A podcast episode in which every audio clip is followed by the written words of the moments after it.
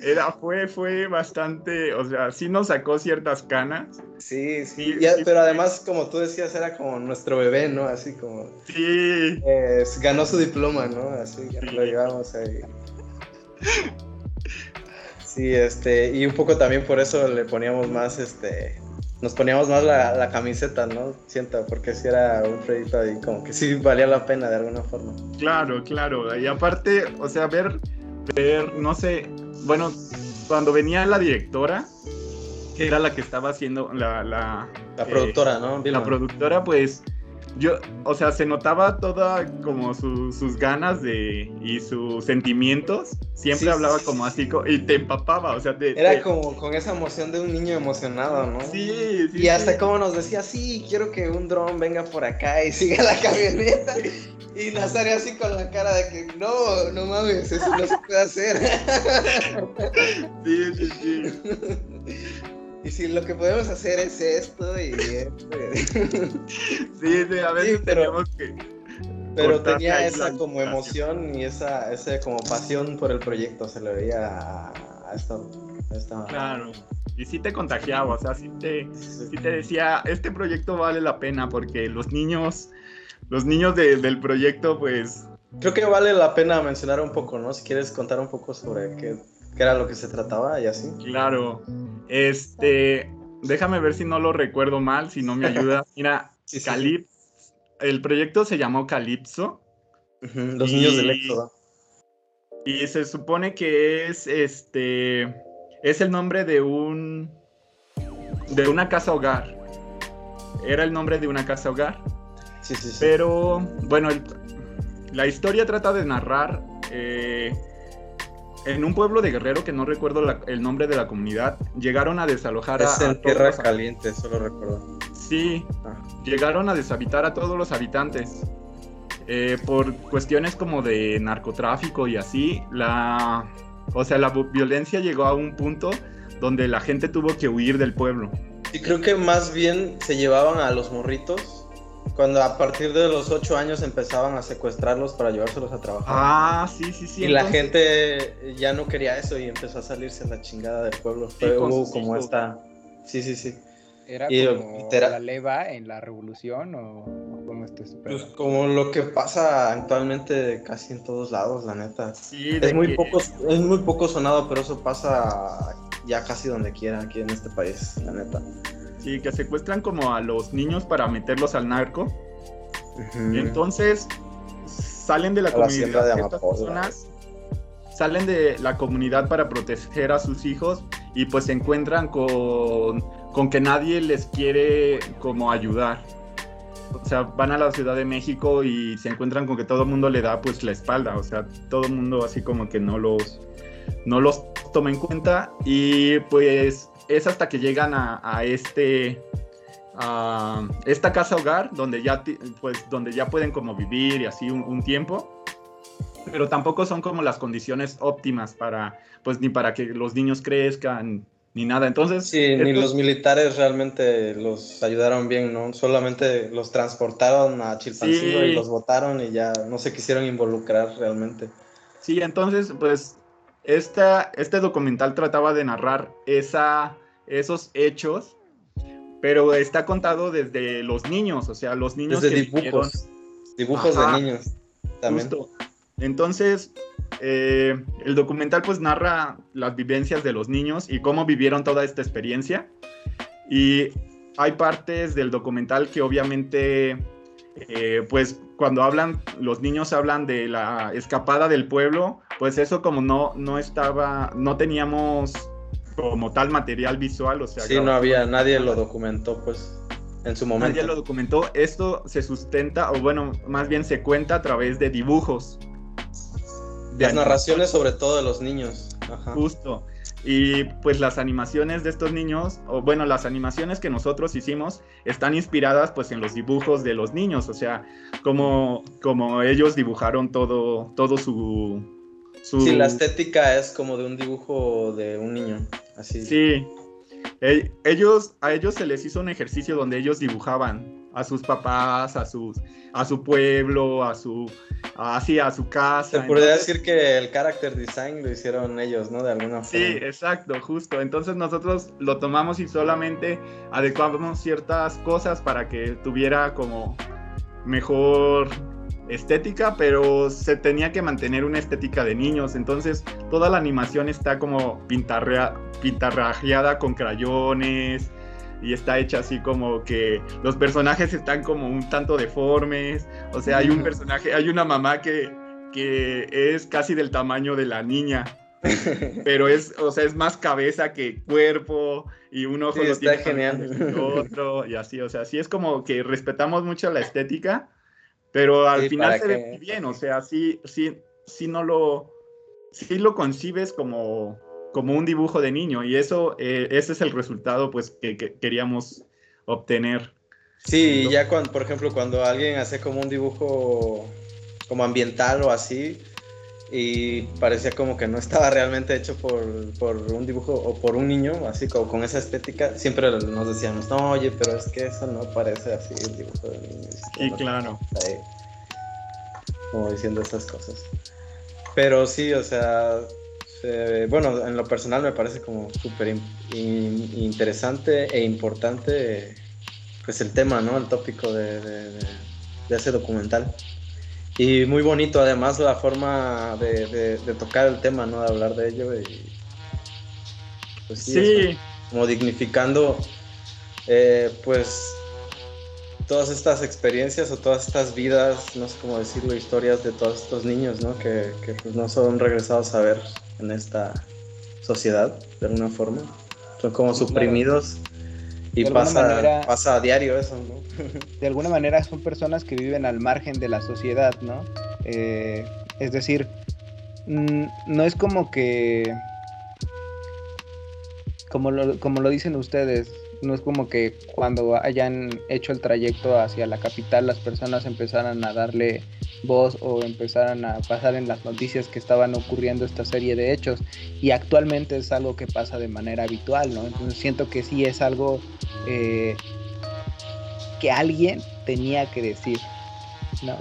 Y me parece muy bonita la idea de narrarlo a través de la mirada de los niños, que finalmente son las personas más afectadas porque fueron alejados de su hogar.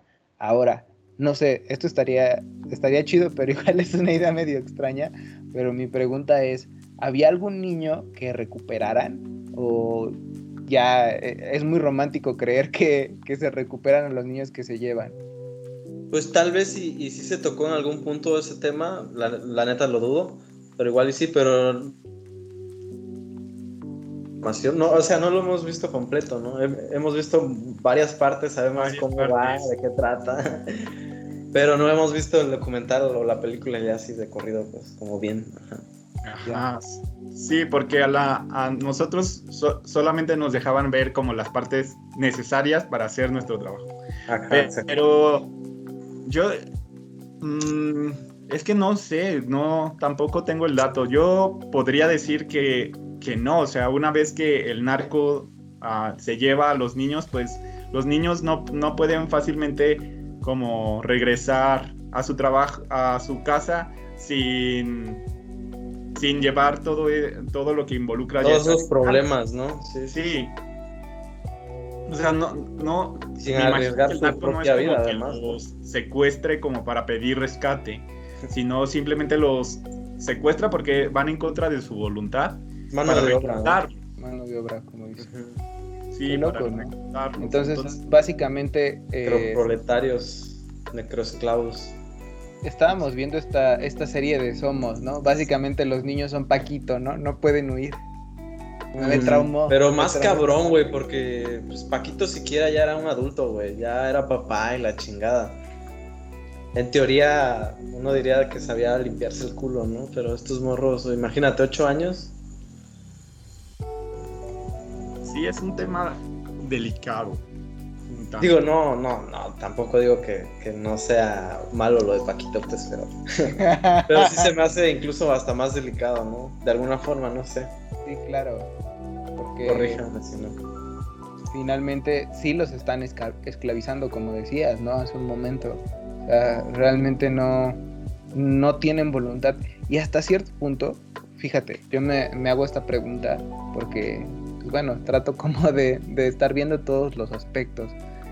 ¿Crees que alguno de los niños que fueron raptados deseara trabajar en esa industria? Y, lo pregunto porque puede sonar así como súper pendejo, pero eh, la realidad es que específicamente en los pueblos y digamos que en algún punto entre el 2010, 2015, como que hubo un, boom enorme eh, sobre la cultura del narcotráfico y eran personas que casi estaban siendo glorificadas, ¿no? Entonces siento que probablemente mucha de esa cultura se impregnó dentro de algunos niños y jóvenes. Y vamos, digamos que en la en los sectores marginales de la población, pero te hablo como, como barrios así, este, donde había altos índices de violencia, sí había, había niños que, que decían, ¿no? Yo tengo un primo por ahí que ahora, curiosamente, eh, se volvió profesional de la educación que cuando le preguntaban, ¿tú qué quieres ser de grande? Él decía, yo quiero ser ratero o yo quiero ser narco. Y era así como de, ese morro tenía fácil unos 5 o 6 años cuando decía esas mamadas y además lo decía con una convicción así de... Claro, claro, claro. Entonces, yo me pregunto, ¿no? ¿Alguno de esos morros habrá estado como... como... craneando? Sí, entiendo tu punto, güey, pero la neta difícilmente lo creo. Sobre todo por, el lugar donde estábamos. Ahí la gente no tenía ni tele, güey. No tenía... Y además ves los testimonios de los niños y ves cómo, cómo te lo cuentan, las cosas que dicen. Hablan sobre su hermanito, güey, que, que se quedó allá. Cosas de ese tipo. Y no, la neta, igual no te, no te voy a asegurar 100% que no, igual algunos sí, ¿no? Sobre todo ya más crecidito, ¿no? Pero por ejemplo, eso que dices que de tu primo, pues yo creo que ni siquiera sabía realmente de lo que hablaba, ¿no? En ese momento. Ya cuando se dio cuenta, ya se volvió profesional de la educación, ¿no? cuando se dio cuenta de lo que implicaba realmente. Sí, yo creo que todos como niños decimos tonterías. Entonces, quiero a partir de ahí. Entonces, muchas veces uno como niño fantasea con ser, no sé, policía, no sé, ser cualquier cosa en la vida. Entonces, es creo que más allá de que si, si era un deseo o no de un niño, creo que el problema aquí no es ese, sino el el tema de que le está robando la niñez, del que no realmente no los, no los están dejando como tener o crecer Para, para realmente elegir, er, elegir qué quieren hacer de su vida, ¿no? Porque no habría tantísimo problema si ellos decidieran este ya una vez que ya vivieron decidieran ser parte de, de este tipo de delincuencia creo que ahí el tema no es ese, sino que pues a ellos, a los niños no, se les está dejando crecer lo suficiente como para que cambien la mentalidad como lo que dices con tu primo, o sea, o tengan esa, ese chance. Sí, o sea, tu primo tuvo el chance de cambiar, ¿no? Estos morros no, no, si había un morro que realmente pensaba así, no, se no va a tener la oportunidad para darse cuenta que realmente no era cierto eso, ¿no? O no era lo que él pensaba. Tal vez sí, pero. Pero no se va a poder salir ya. Ajá, como pasa siempre. O sea, realmente. Yo creo que. Y, esto es un dato que me parece. Me parece importante decirlo. Muchas personas que, que de verdad se meten en ese desmadre quieren que su familia crezca alejada de ese pedo, ¿no? Los que se vuelven conscientes, ¿no? Hay personas, desde luego, hay de todo en la vida, ¿no? Pero sí hay mucha banda que, que dice, ok, yo estoy viviendo una vida así, lo, viví por necesidad, es una mierda, no quiero que mi hijo esté en esos pedos, ¿no? Pero también hay otras personas que dicen, pues es una manera fácil de, sobrevivir y, quiero que mi hijo siga mis pasos, ¿no? O que de alguna manera eh, se nutra de mis contactos, etcétera. Pues vamos familiar. Sí, se vuelve un, pedo familiar, ¿no? Y ya una cuestión de, reputación. Que, es lo más común, creo, ¿no? Sobre todo ya en los grandes puestos, creo yo. Sí, ¿no? Porque pues ya no quieren dejarlo, ya, ya se vuelve un pedo como político, ¿no? Justamente un rollo casi hereditario, así de... Dictatorial, ni siquiera diría político, güey. Sí, dictatorial, desde luego, ¿no? Pero, ¿sabes?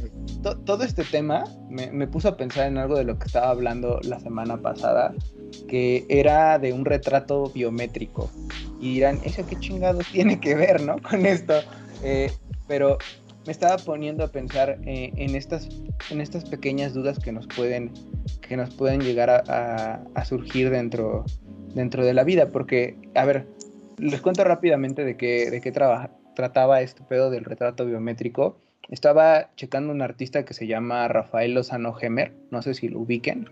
Es un artista mexicano canadiense que trabaja muy de cerca con cuestiones tecnológicas y este retrato está bien curioso porque constantemente está de alguna manera eh, repitiendo una serie de patrones eh, en el que circula la respiración de una cantante cubana. Es decir, pensemos que esto es una máquina, ¿no? Esto es, es una máquina que está reproduciendo o que está respirando. De hecho, produce alrededor de 10.000 respiraciones al día y suspira unas 158 veces. Entonces, yo les, le preguntaba a, a, estas personas con las que estaba tocando este tema, ¿ustedes qué piensan? O sea, realmente esta máquina está viva o, está muerta. Y había personas que me decían, la máquina está viva. ¿Por qué? Pues porque respira. Entonces, eh, digamos que siempre, está esta parte, ¿no? De eh, ¿qué, es lo que creen las otras personas. Nosotros generalmente le atribuimos la vida a los objetos que, que son capaces de respirar, ¿no? y les decía, incluso, eh, ¿quién ha escuchado esta, esta parte de, en situaciones de, conflicto o en donde surgió un accidente de, todavía está respirando o de, ya no respira y ya, ahí es cuando, cuando ya todo, todo valió, ¿no? Cuando de ya, este, pues ya, eh, échenle una cobija, ¿no?